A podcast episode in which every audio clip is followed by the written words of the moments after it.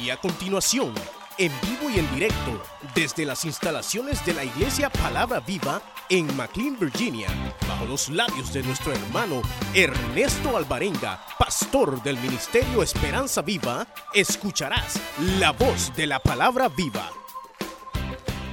Vamos a leer la palabra de Dios. Y vamos a leer verso 1 en adelante.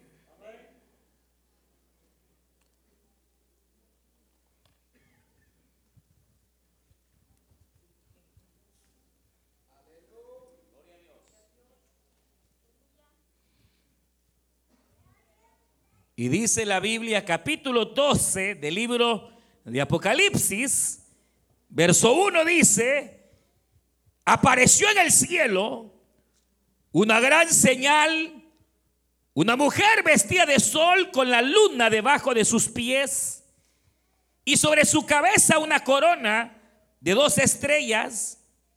Y estando encinta clamaba con dolores de parto, en angustia del alumbramiento. También apareció otra señal en el cielo. Y aquí un gran dragón escarlata que tenía siete cabezas y diez cuernos. Y en sus cabezas siete diademas. Y su cola arrastraba la tercera parte de las estrellas del cielo y las arrojó sobre la tierra. Y el dragón se paró frente a la mujer que estaba para dar a luz a fin de devorar a su hijo tan pronto como naciese.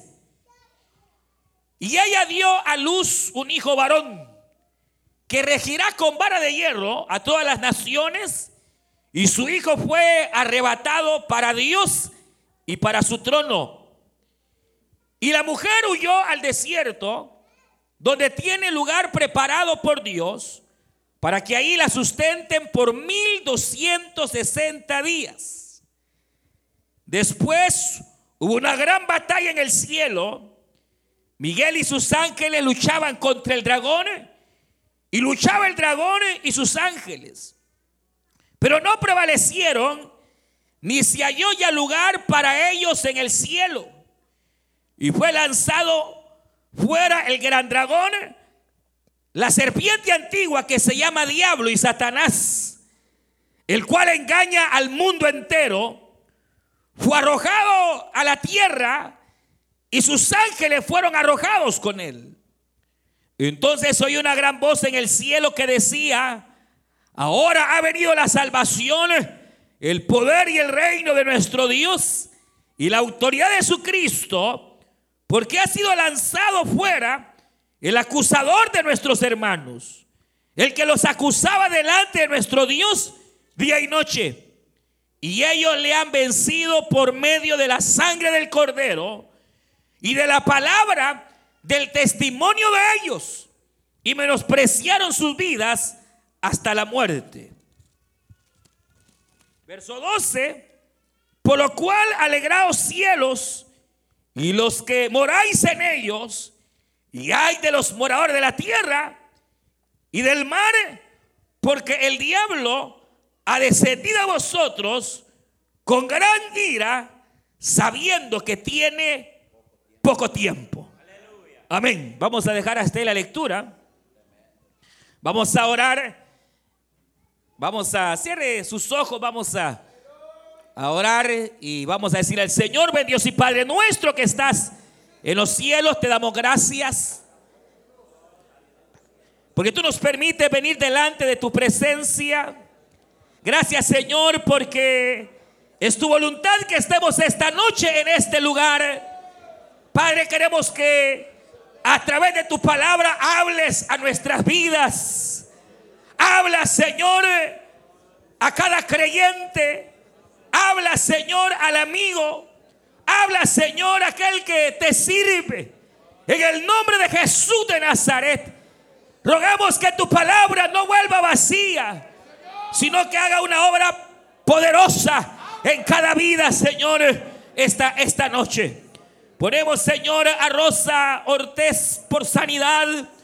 Rogamos por Mélida Contreras por liberación, Señor.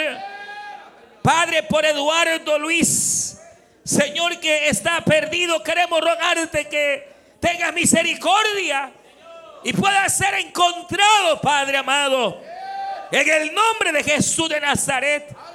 Guarda, Señor, envía tus ángeles alrededor de él. Ponemos, Señor, la vida de Jorge también, Señor Benítez. Que tú seas guardándole, Dios amado. En el nombre de Jesús de Nazaret. Cada petición delante de ti la presentamos. Y te que nos hables en esta hora. En el nombre maravilloso de Cristo. Gracias Jesús amado. Amén Señor. Y amén, aleluya.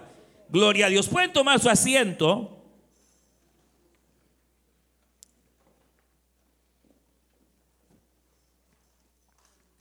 Y continuando con este interesante estudio que estamos llevando del libro de Dios, este libro de Apocalipsis, de revelación, llegamos precisamente, hermanos, al capítulo 12. Estuvimos hace un miércoles, dos miércoles atrás, estudiando el capítulo 11, en el cual eh, se presenta lo que será el ministerio de los dos, de los dos profetas, que ya decíamos, hermanos, que serán dos hombres que ya probablemente ya están en la esfera religiosa de la nación de Israel. Lo más seguro es que serán dos rabinos, que serán profetas. Decíamos las razones por las cuales no puede ser ni Moisés, ni Elías, ni Enoch, porque ya ellos están traspuestos y están glorificados. Y entonces cuando la Biblia hace mención de ciertas eh, características, Estamos hablando de dos hombres que tendrán el carácter, y eso es otra cosa.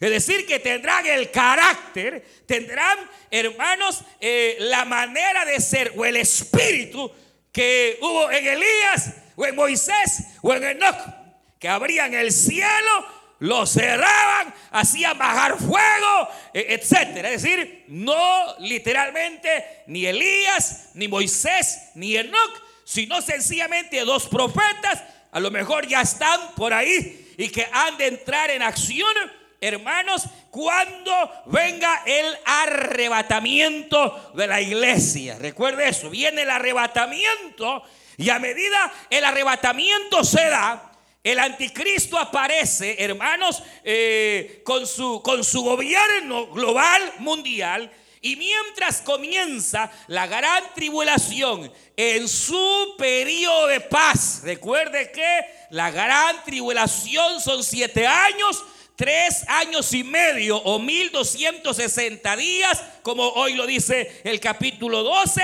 o tiempo, dos tiempos y la mitad de un tiempo, como aparece también por ahí. Pero que no implica sino tres años y medio de engaño, de paz y tres años y medio de grande tribulación en sí. Y entonces, mientras el anticristo está gobernando, los dos profetas más 144 mil testigos estarán profetizando y anunciándole al mundo que ese es el diablo. Y que tengan cuidado. Y que viene destrucción a la tierra. Pero muchos no van a creer, aunque otros sí van a creer y entonces van a aceptar la realidad de que el Mesías ya vino. Aleluya. Y que solamente a través del sacrificio de Cristo, obviamente puede haber salvación. Y entonces, ¿habrá conversión en la gran tribulación? Sí, con la diferencia que aquel que se convierte a Cristo, lo más seguro de hecho es que va a tenerlo, va a tener que seguir su profesión de fe en base a su propia vida. Ahorita usted es salvo por gracia. Nosotros somos salvos no por obras, sino por la obra que Jesucristo hizo en la cruz del Calvario. En la gran tribulación no. La salvación será por obras. Si usted quiere ser salvo, va a tener que dar su vida. Muerto, decapitado. Entonces, es mejor hoy que es por gracia y misericordia. Decíamos que los dos testigos están ahí, hermanos, anunciando. Viene eh, eh, este líder político, llega y Dios durante cierto periodo permite que nadie le haga nada a los dos testigos. De pronto sí, Dios quita su mano de protección y los dos testigos son muertos por el, el gobierno mundial por el anticristo. Y allá en Jerusalén se pondrán a estas dos personas sus cuerpos muertos en la plaza. La gente creerá que ya quedaron muertos y derrotados, pero la Biblia dice que al tercer día resucitarán. Así como el Señor resucitó al tercer día, estos dos testigos resucitarán. Delante de los ojos de todo el mundo resucitarán y entonces cuando resuciten vendrá otro arrebatamiento. Porque dice la Biblia que cuando estos dos testigos son resucitados, se abre el cielo y una voz le dice, subid acá. Y entonces ellos van a ser raptados delante de toda la gente. Y entonces inmediatamente, probablemente, probablemente, no sea solo ellos, sino también los testigos porque ya no aparecen los testigos más en la tierra.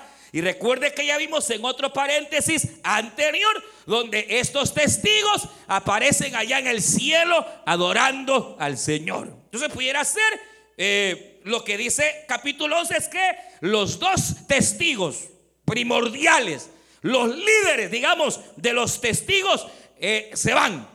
Probablemente los demás también, los que queden vivos, los otros ya, ya, ya tal vez muchos han muerto en esos tres años y medio, pero el Señor los arrebata y se los lleva a su presencia. Mientras Juan ve esto, de pronto aparece esta gran señal. De aquí en adelante Juan ve siete señales, siete grandes señales. Eh, lo, que, lo que ocurre es que se presenta una visión, esa es la palabra señal, una visión, y lo que Juan ve básicamente es, hermanos, eh, una mujer, en lo que él ve, dice, y apareció en el cielo una grande visión, una grande señal, dice, una mujer vestida de sol con la luna debajo de sus pies y sobre su cabeza una corona de dos estrellas y estando encinta, clamaba con dolores de parto en la angustia del alumbramiento. Es lo que Juan ve esto, es una mujer encinta, una mujer embarazada, cuyo vestido es, hermano, resplandeciente como el sol, o el sol está detrás de esta mujer. La mujer tiene la virtud que están sus pies sobre la luna y además sobre su cabeza hay una corona que tiene 12 estrellas. Esta es la visión primera que Juan ve. Ahora, obviamente la primera pregunta es, ¿quién es esta mujer? Y, mire, de hecho que el capítulo 12 ha sido y es uno de los capítulos más difíciles de interpretar, más controversiales y uno de los capítulos que más ha llevado a conflictos aún dentro de las mismas iglesias cristianas en cuanto a saber quién es la identidad de esta mujer. En realidad, aquí aparecen, si usted fue muy atento, aparecen cuatro personajes. Aparece esta mujer, aparece un dragón, aparece un niño, un hijo que nace y aparece el arcángel Miguel. Son las cuatro personas que aparecen en esta grande visión. La mujer, segundo aparece el dragón, tercero aparece un hijo que nace y luego el arcángel Miguel. Y entonces, eh, para empezar eh, a, tratar de interpretar, lo primero es quién es esta mujer. Eh, hay tres por lo menos ha, habido tres variantes en torno a quién es ella. Eh, por ejemplo, la, iglesia tradicional, la iglesia católica, eh, siempre ha enseñado que esta mujer es la bienaventurada María. ¿Por qué razón? Porque obviamente ella dio, hermanos, eh, a luz a, Cristo, al Hijo de Dios, ella, la madre terrenal de Jesucristo. Y entonces eh, eh, se asocia por el hecho de que esta mujer esté encinta y da a luz un hijo varón. Y entonces eh, incluso hay dentro de esas, usted sabe que, que a, la bienaventurada María, hermanos, la presentan de un montón de, maneras. Está, cada virgen es diferente. Si usted está notado, cada virgen, que la Virgen de la Paz, que la Virgen de Guadalupe, que, y son distintas todas. Porque supuestamente así se ha aparecido. Y cada vez se aparece diferente. Lo que pasa es que detrás de eso usted ya sabe. Satanás se disfraza como ángel de luz para engañar, para engañar, para engañar. Pero lo que, lo que resulta es que hay una de esas eh, vírgenes, si así le llamamos, que es exactamente así, así aparece, aparece con la luna, aparece con las estrellas eh, eh, y, la identifican con María por el hecho de haber dado a luz al Hijo de Dios, terrenalmente hablando, y por ser supuestamente, obviamente, lo que aquí se representa, una mujer con reinado, con gobierno, con cierta autoridad. Ahora, ¿es la bienaventurada María? No. ¿Por qué no? Por varias razones. Primero, porque no hay reina en el cielo. Perdóneme, eh, con todo respeto, usted que es católica, católico y, cree que María es reina del cielo, María no es reina de ningún lado. En el cielo no hay ninguna reina. Perdóneme, pero en el cielo no hay ninguna reina.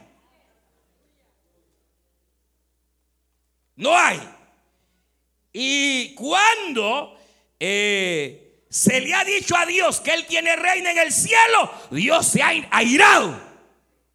Porque es blasfemia. Y si no, lee el capítulo 7 de Jeremías.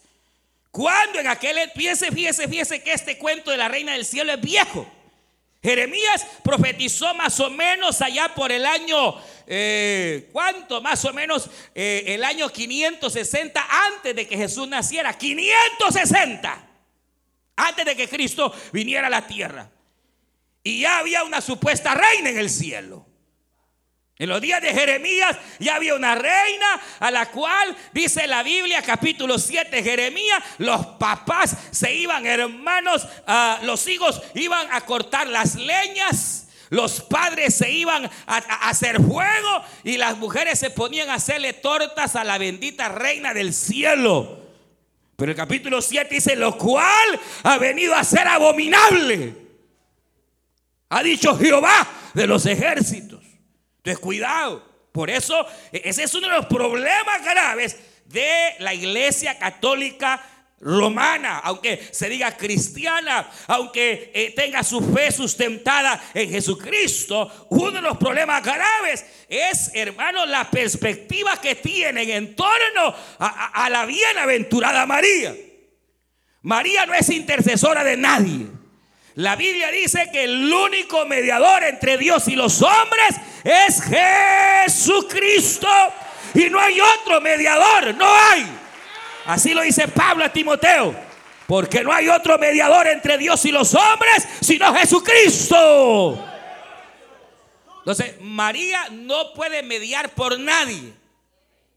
No puede. Ella no es intercesora. Segundo, a quien se le conoce como la reina del cielo es a Semiramis es eh, la, diosa desde las épocas de, la cultura mesopotámica. Y entonces eh, ha sido una blasfemia contra Dios.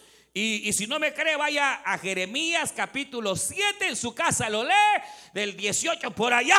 Ahí está bien explicado que cuando se le adora a la supuesta reina del cielo, eso trae abominación al Señor, porque Dios no comparte su gloria con nadie. Entonces, segundo, hermano, según nosotros leemos el contexto, esta mujer tuvo que huir al desierto, tuvo que correr, huir porque hay un dragón que la persigue. Y entonces, eh, realmente María nunca fue al desierto. Cuando ella iba a dar a luz, fueron a Egipto, dice la Biblia, con José. Y hermanos, eh, no hay eh, ninguna referencia que haya sido el desierto, sino obviamente Egipto. Ahora, lo otro, hermanos, es que para algunos, incluso hay muchas iglesias cristianas, que para ellos esta mujer representa la iglesia misma, porque la iglesia es la que da a luz a Jesucristo. Y entonces ven en esta mujer una representación de la iglesia, de la iglesia quien es perseguida, la iglesia del Señor. Ahora, podrá ser la iglesia de Cristo, eh, realmente, hermanos, tampoco. Tampoco. Eh, por, por lo menos, hermanos, dos razones. Mire, la iglesia realmente no es la que da luz a Cristo. Aunque nosotros hoy como cristianos sí tenemos que hablar de Cristo. Pero ¿de dónde viene la iglesia? ¿Será que la iglesia da origen a Cristo o será que Cristo da a luz a la iglesia? Pregunto, ¿será que, hermano, de Cristo viene la iglesia? ¿O será que la, la iglesia dio origen al Hijo de Dios? ¿Quién dio origen a quién? Cristo por su sangre dio vida a la iglesia. Dice Romanos, y cuando nosotros estábamos muertos en delitos y pecados, Cristo en la cruz del Calvario nos dio vida. Y a su nombre nos dio vida. ¿Quién dio vida? Cristo nos dio vida. Y lo otro es que si fuera la iglesia, hay un pequeño problema. Y es que esta mujer da a luz un hijo varón. Y entonces la iglesia debería de estar compuesta solo de hombres. Sí, porque ahí solo es un varón el que aparece. Entonces no deberían haber mujeres en la iglesia. Pero la iglesia de Cristo está conformada de hombres y mujeres. Entonces, eh, no puede ser, hermano, la iglesia. Entonces, no es María, no es tampoco la iglesia. Y entonces, la tercera posición, que es la más correcta, es, hermanos, determinar que esta mujer es la nación de Israel. Es el pueblo terrenal de Cristo, de Dios, el pueblo terrenal del Señor. ¿Por qué razón? Porque, en primer lugar, la misma escritura nos enseña que ya muchos, ¿cuántos? Cuatro mil años atrás de esta visión, ya alguien había visto, había soñado, había visto la gloria de Israel. José, capítulo 37 de Génesis. José, hermano, dice la Biblia que soñó. Y él soñó dice la escritura que el sol y la luna y doce estrellas se inclinaban sobre él. Entonces, usted sabe, conoce la historia, hermanos eh, de José, sus propios hermanos tenían envidia. Y, resulta que eh, él les cuenta el sueño y al contarles el sueño todavía le da más envidia a los hermanos de José su mismo padre le dice, ¿y tú quién te crees? ¿Crees que tu madre y yo vendremos a postrarnos delante de ti? Ahora, José lo que está recibiendo es un sueño, una visión, en la cual más adelante, unos cuantos años más adelante, él llegaría a ser príncipe. Llegaría a ser segundo después de Faraón. Y que precisamente su padre, que es el sol, su madre, que es la luna, sus hermanos que son estrellas representadas se inclinarían delante de él.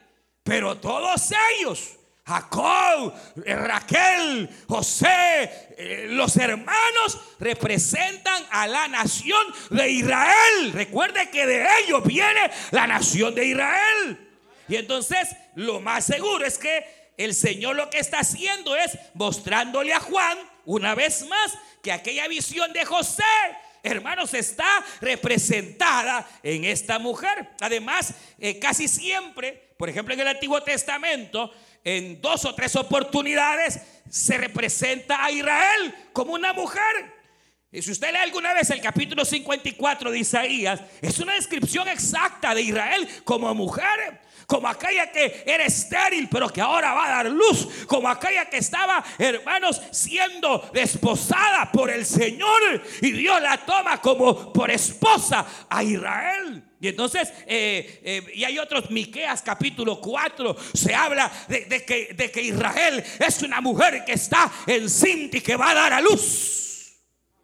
Y entonces eh, esto nos deduce que obviamente más representa a Israel. Israel ya estuvo eh, en el desierto. ¿Cuántos años anduvo Israel en el desierto?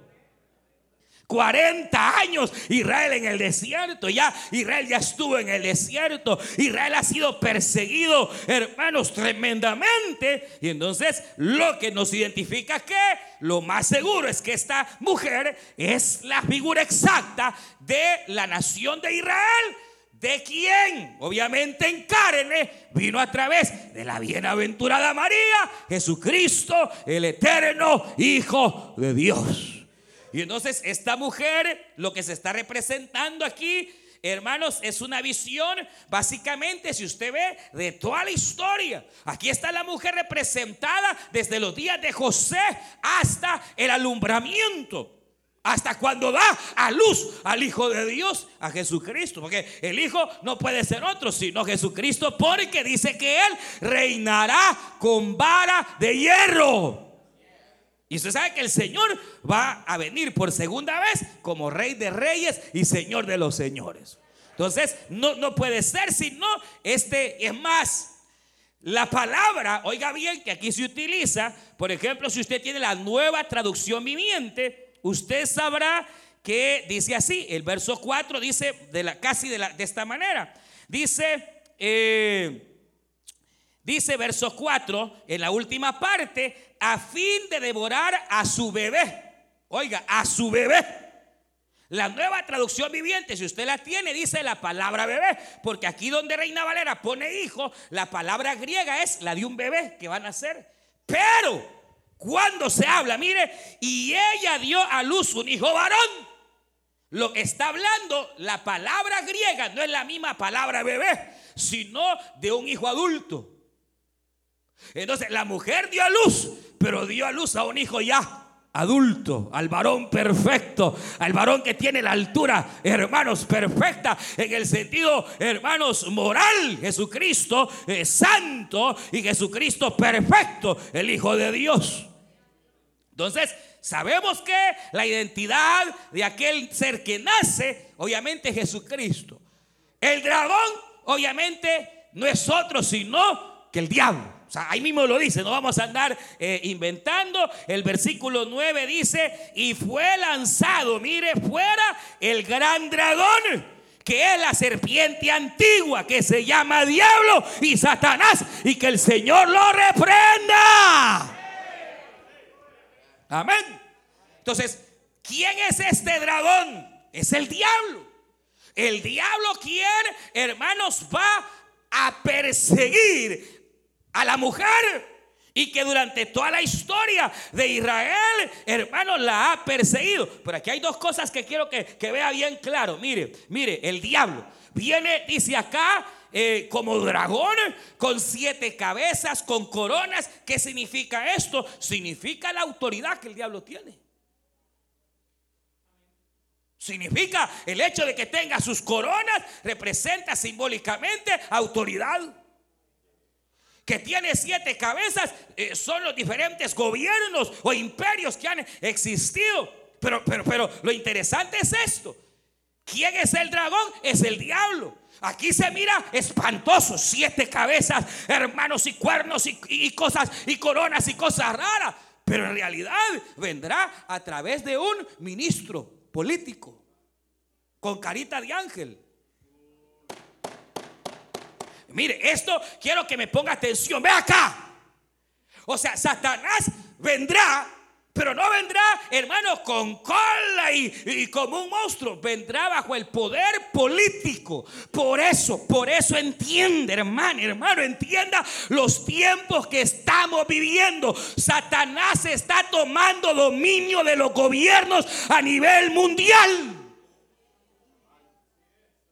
Mira, aquí gane quien gane, es el Señor o la señora. Detrás de ellos está el diablo.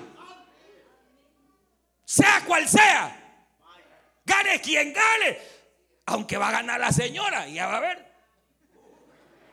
Pero es el diablo. No, no, no, no. Mire, mire, es que, eh, bueno, eh, veía, veía, hay una revista que se metió en un gran lío. Porque... Eh, fíjese, nosotros declaramos año 2016 año de hombre. ¿Sí o no? Y dijimos que íbamos a ver cosas tremendas que implican hombre, pero en el sentido no de hombre, sino de rebelión. De rebelión. De rebelión. Y obviamente, hermano, eh, fíjese qué tremendo, porque eh, decía, esta revista se metió en un lío porque pone a la señora esta como que si hubiera ganado. Y entonces pone a Merkel, que es la ministra de Alemania, una mujer tremenda, eh, dura y que es la ministra de Alemania, que es básicamente la, a nivel de Europa, Alemania es la primer potencia mundial. Y pone a la que acaban de nombrar como primer ministra de Inglaterra, que es otra potencia mundial. Y ponen a, esta señora enfrente como que si hubiese ganado. Y entonces eh, eh, dice, dice, decía la revista, la era del señorío de las mujeres ha llegado. ¿Y qué es eso? Cuando la mujer usurpa el poder y le quiebra la nuca al hombre. ¿Qué es cuando gobierna la mujer, hermano? ¿Qué es? ¿Qué ocurre? Es rebelión. Es rebelión. Y lo que usted va a ver este año es algo histórico. Lo más, lo más seguro es algo histórico, pero es rebelión. ¿Por qué? Porque ha llegado el momento en que Dios está soltando, está soltando dentro de su voluntad permisiva, está soltando los gobiernos para que entonces venga Satanás. O sea, mire, Satanás viene a través de un gobierno, es decir, viene a través de un mecanismo, hermanos, ¿de, de qué? De gobierno mundial.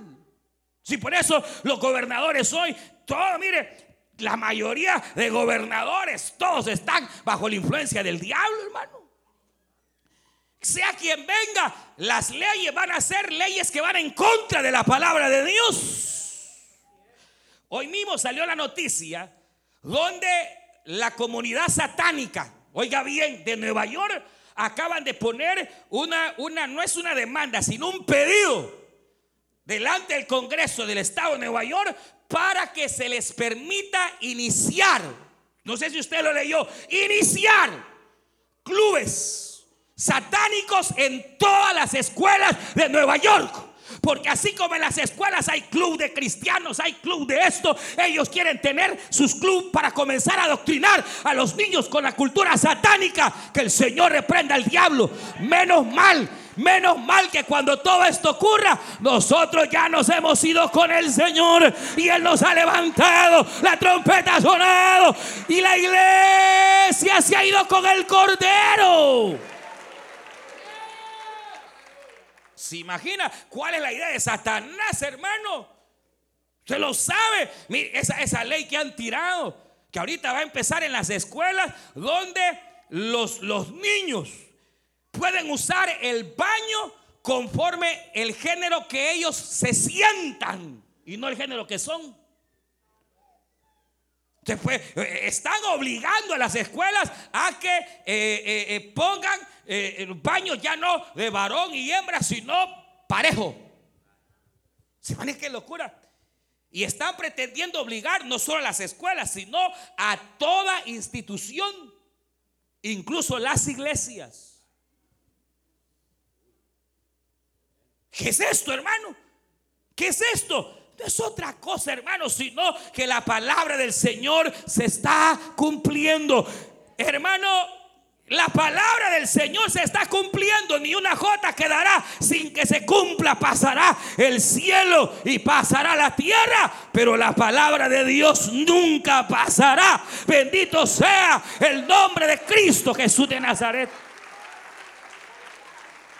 Ahora, lo segundo que yo quiero que usted note es, hermanos, el hecho de que este dragón, que es el diablo, obviamente ha traído una persecución terrible contra la nación de Israel o contra todo aquel que representaba o representa el testimonio de la simiente santa. Y eso, hermano, no lo puede notar desde las primeras páginas. porque, porque cuando, cuando Satanás hizo que Adán y Eva pecaran, Satanás creyó que a Adán y Eva les pasaría como a él que fue desechado sin misericordia. La sorpresa de Satanás fue que Dios sí tuvo misericordia de Adán y tuvo misericordia de Eva y tuvo misericordia de nosotros. Pero acuérdense, la palabra, oiga, la palabra que Dios dio a la mujer puesta y pondré enemistad entre ti, tu simiente y la serpiente. Habrá enemistad.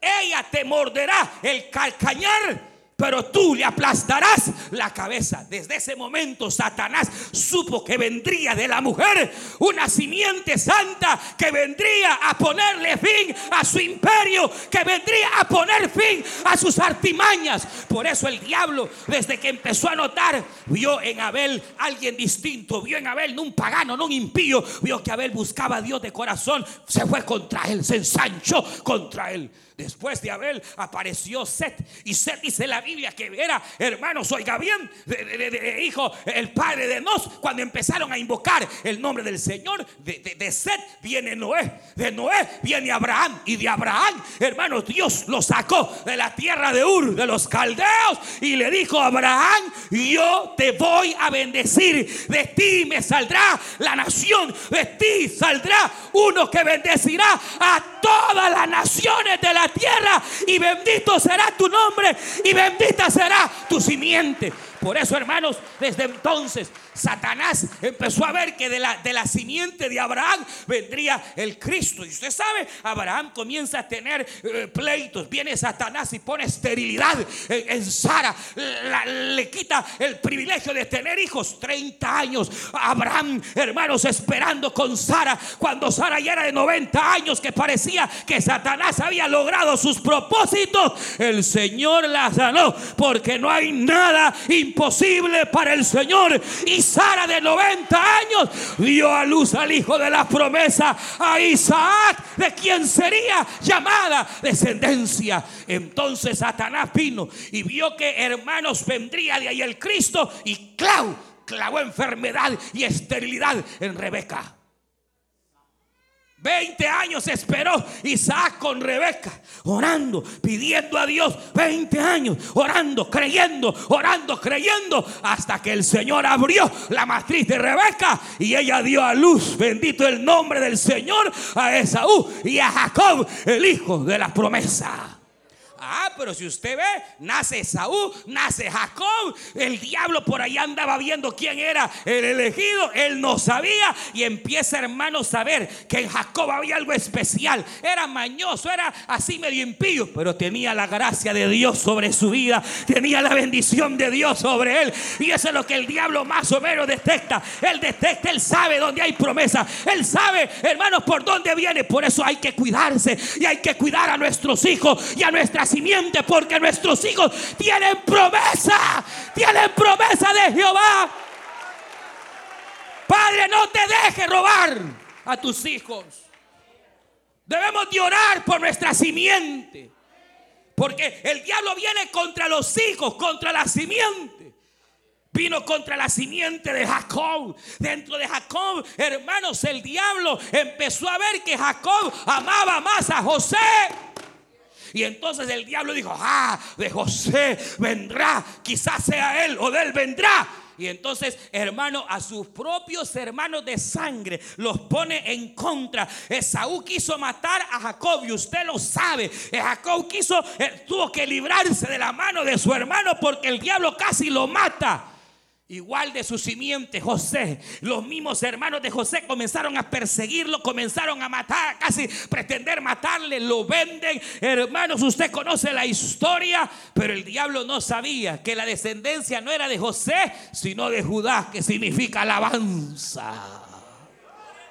Mire, el diablo fregado, ha olfateado, ha andado hueliendo y el Señor se le ha ido por aquí y por aquí. Y el diablo queriendo matar, quiso matar a José, no pudo, aleluya, bendito el nombre del Señor. Después el diablo dijo, ah, ese Moisés me parece que, que tiene algo. Y usted sabe cuántas veces el diablo quiso matar a Moisés, mas no pudo, aleluya, porque la gracia de Dios estaba sobre Moisés. Lo quiso hacer con David, lo quiso hacer con José Josafat, lo quiso hacer con Josías, lo ha querido hacer con todos, hermanos, la descendencia, hermanos de Israel, pero no ha podido, casi, casi. Hubo momentos en los cuales logró que Israel se volviera pagana y que se volviera contra Dios y casi Dios por justicia tenía que traer juicio sobre Israel, pero siempre Dios guardaba un remanente, aleluya, y de ese remanente el pueblo florecía. Bendita la gracia del Señor, porque aunque el diablo es fuerte, es más fuerte nuestro Dios. Aleluya,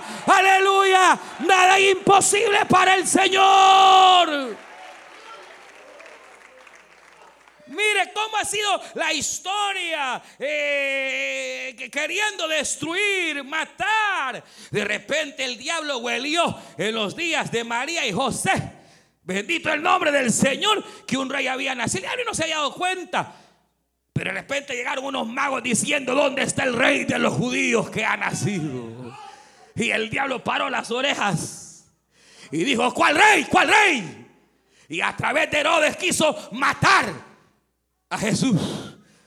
Y estando Jesús, hermano, cuántas veces, por lo menos hay tres, Juan capítulo 5, eh, eh, cuántas veces en tres, cuatro ocasiones los judíos se volcaron contra Jesús para poder matarlo y destruirlo, pero no pudo hasta llegado el día y la hora señalada en que el bendito Cristo moriría Ahí Él se entregó a sí mismo, aleluya. Pudiendo el Señor enviar legión de ángeles para destruir, no lo hizo. Como cordero fue llevado al matadero porque eso había venido a dar su vida por su pueblo y por nosotros. Cuando el diablo lo clavó, creyó que ya había ya ganado la guerra, creyó que ya todo estaba terminado. No, Señor, no estaba terminado. Hermanos, al tercer día el Hijo de Dios resucitó con grande poder y con grande gloria. Por eso dice acá que la mujer dio a luz un hijo varón, pero ese hijo varón fue quitado, raptado y fue llevado al trono de Dios donde está guardado ahorita. Claro, allá está, pero ya va a venir. El rey vuelve, hermano, vuelve, vuelve. Pero dice acá que el hijo varón fue raptado, fue eh, tomado por Dios y fue llevado delante de él a su trono. Por eso el hijo varón es Jesucristo. Bendito el nombre del Señor. Pero entonces dice la Biblia que Satanás, hermanos, enfurecido, lanzó su ira contra Israel y, y no solo contra Israel, porque hermanos, usted sabe que espiritualmente, así como literalmente en sangre, Israel es descendiente de Abraham, nosotros los que hemos creído en el Salvador, también somos hijos de Abraham. Por la fe y las promesas de Abraham también son nuestras, aleluya, y nuestra simiente también es santa, aleluya. Por eso Satanás se lanza contra los jóvenes, se lanza contra los niños. Eh, hermano, con aquel que Dios sabe, que ha señalado, que él ha ungido, el diablo va contra él y va como río y va, hermanos, ahí a meterle y procurar meter tanta zancadilla y, y querer matarlo. Pero bendita sea la gracia de Dios que Dios nos guarda y Dios nos cuida. Porque aunque el diablo es malo, Hermano, oiga bien, y aunque el diablo tiene ciertos poderes, no puede hacer más de lo que Dios no le permita. Si Dios dice no, hasta ahí puede llegar. Por eso está vivo usted. A saber cuántas el diablo ha querido votarlo. Pero le pregunto, ¿y su simiente cómo está? ¿Cómo está su simiente? Porque el problema es que si usted es cristiano, su simiente tiene una promesa. Y entonces el diablo procurará, hermanos, embatir, golpear, procurará igual destruir. Por eso nosotros como padres tenemos que ser diligentes, hermanos. Debemos de saber que nuestros hijos tienen promesa. Nunca he visto, dijo el salmista, justo desamparado, ni sus hijos que mendiguen pan. ¿Dónde están sus hijos? No se descuide. ¿Qué hacen? que ven por la computadora, con quién hablan, dónde andan. Usted debe de estar diligente, no se duerma, porque el diablo va a querer robarnos a nuestros hijos, va a querer ir contra ellos. Por eso hay que orar por ellos, hay que administrarlos a ellos, por eso hay que saber darles el mejor ejemplo. Porque el diablo va a llegar igual a pretender robar la simiente. Y usted feliz predicando y sus hijos a saber a dónde. Y usted feliz, hermano, y sus hijos allá a saber a dónde. ¿Qué hacer? Hay promesa. Creen en el Señor Jesucristo y serán salvos. Y serás salvo tú y toda tu casa toda tu casa. Entonces hay que levantar bandera y hay que reprender al diablo y hay que, hermanos, en el nombre de Jesús reclamar la simiente. El diablo es tremendo, hermano, y va a procurar, pero la, la victoria está en que el diablo puede ser derrotado. Y es lo que aquí señala, que hay quienes obviamente le hemos vencido o le han vencido. Y dice la Biblia que estos le vencieron. Tres elementos para vencer al enemigo. Dice, por medio de la sangre de Cristo. Por medio de la sangre de Cristo. Al diablo se le derrota por medio de la sangre de Cristo. Porque la sangre de Cristo tiene poder, hermano. La sangre de Cristo tiene poder. La sangre de Cristo tiene poder, hermano. Entonces, eh, eh, ante las situaciones extrañas, no creas que es con ajos, hermano. O poniendo un, elefantito ahí en la puerta de la casa. O poniendo tréboles en todas. No, no, no, no. De eso no tiene el diablo. La sangre de Cristo sí lo reprende. La sangre de Cristo, la sangre de Cristo, la sangre de Cristo. Y ellos le han vencido con la sangre de Cristo.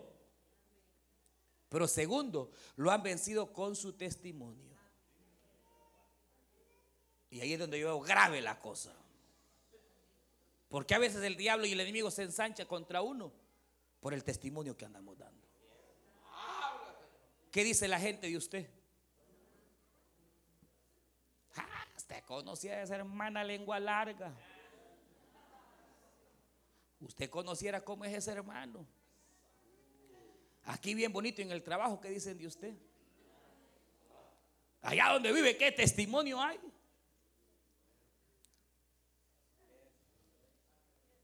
Hermano, dice que ellos le vencieron por la sangre y por el testimonio. ¿Cómo está nuestro testimonio? Porque el problema es que él, él es acusador. Y la Biblia dice que él eh, eh, acusa a los hijos de Dios de día y de noche. Y llega delante del Padre porque Él tiene acceso. Él, por ser el querubín mayor, Él era el más grande de todos los querubines. Cuando Él se revela contra Dios, aunque hermano sea desechado, todavía siguió teniendo, por ejemplo, nunca la Biblia dice que Él haya perdido su hermosura. Nunca. Su sabiduría, no dice que él ha perdido. La tiene y la ha pervertido, que es peor todavía. Y es padre de toda mentira y engaño. Su poder ha menguado, pero sigue teniendo engaño. Pero lo tremendo de todo es que todavía tiene acceso al trono. Y como hijo de Dios, porque los ángeles también son hijos de Dios. Él, llega. Delante de Dios, ajá, ya viste la fulana. Mire, y está bien cuando invente el diablo. Porque aunque invente y diga, abogado tenemos para con el Padre. Pero ¿y cuando es cierto? Ah, ya, ya, ya, viste a la fulanita. No, hombre, si un corazón amargo que tiene. Ya viste que no se habla con un montón de hermanas. Ya viste al fulanito. Ajá. Que allá anda, ve, pico de oro, con ojos de gallo. Y con la mujer nada. Ya lo viste. Y, mira qué bonito se para. Iba a decir diácono, pero me regañan. Líder, voy a decir, vaya. Bonito va la reunión familiar. Pero el diablo llega y acusa. Entonces, cuando el testimonio, uno está luchando, uno está bregando, uno está tratando, uno, entonces viene el diablo y nos quiere eh, derrotar, pero como nuestro testimonio es recto delante de Dios. Aleluya. El testimonio es recto delante de Dios. Pero ¿y cuando el testimonio no es recto? Y entonces, hermanos, llega y acusa. Por eso es que a veces Dios tiene que permitirle al diablo, como en el caso de Job, permitir. Pero, pero, pero, pero, pero, pero, llegará el día en que lo que aquí se nos revela es que ya no tendrá más entrada. Y por eso se alegran todos los que están en el cielo, se alegran porque ya no tendrá entrada ni va a acusar a nadie. Pero eso es hasta el día que el arrebatamiento venga. Entonces nosotros ahorita podemos vencerlo por nuestro testimonio, podemos vencerlo por la sangre del cordero. Y segundo o tercero, porque hemos llegado, oiga bien, a sacrificarnos. Mire lo que dice acá, mire lo que dice el verso, dice, dice de la manera siguiente.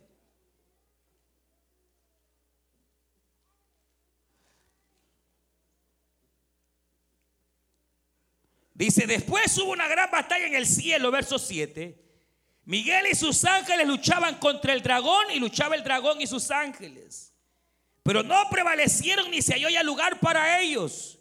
Y fue lanzado fuera el gran dragón, la serpiente antigua que se llama Diablo y Satanás, el cual engaña al mundo entero.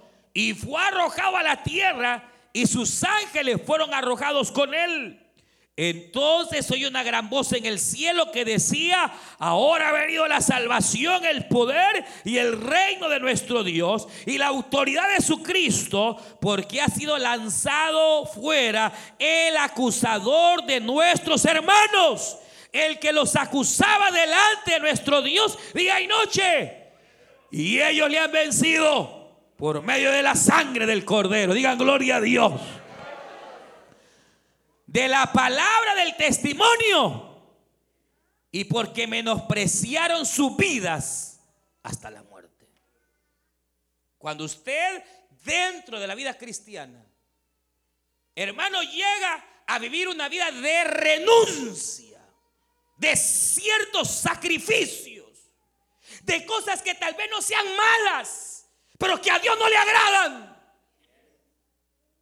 Cuando uno es capaz de negarse a morir a ciertas cosas que usted sabe perfectamente que no son del agrado del Señor y que quizá le traen más dinero, gratificación, que Señor, pero, pero cuando uno está dispuesto a ir renunciando y por amor a Dios hacer cosas que no nos agradan hacer, pero por amor a Él hay que hacerlas entonces estamos muriendo a nosotros mismos. Y cuando usted está muriendo a usted misma, entonces el Señor va creciendo en usted. Usted va menguando, pero el Señor va creciendo. Y cuando va creciendo el Señor, usted está derrotando a Satanás. Y Él no tiene nada que decir de usted. Y usted donde pone las manos y la palabra del Señor, ahí está la bendición del Todopoderoso. Porque usted lo ha vencido a Satanás por la sangre de el Cordero por su testimonio. Y porque estamos renunciando. ¿A quién le gusta pedir perdón? Pero si usted sabe que tiene que hacerlo y aunque a usted no le guste, usted lo hace. Usted está renunciando a usted mismo. Amistades quizás que usted sabe que no le están conveniendo, no son de Dios. Renuncia. Por eso, por eso dijo el Señor, el que no toma su cruz, cada día, cada día, todos los días, porque todos los días hay cosas a las cuales deberíamos de negarnos, hermanos. Pero solo cuando uno entra en una vida de sacrificio, de renuncia, entonces cada día está venciendo a Satanás. Y aunque Satanás le ande buscando por un lado y por otro, no le va a. Porque usted está guardado por el poder del Señor. Vamos a orar. Vamos a ponernos en pie. Usted escuchó el mensaje restaurador de Jesucristo desde las instalaciones de la iglesia Palabra Viva en McLean, Virginia. Si este mensaje ha sido de bendición para su vida y necesita oración, contáctenos al teléfono 571-633-0469. 571-633-0469. Que Dios le bendiga.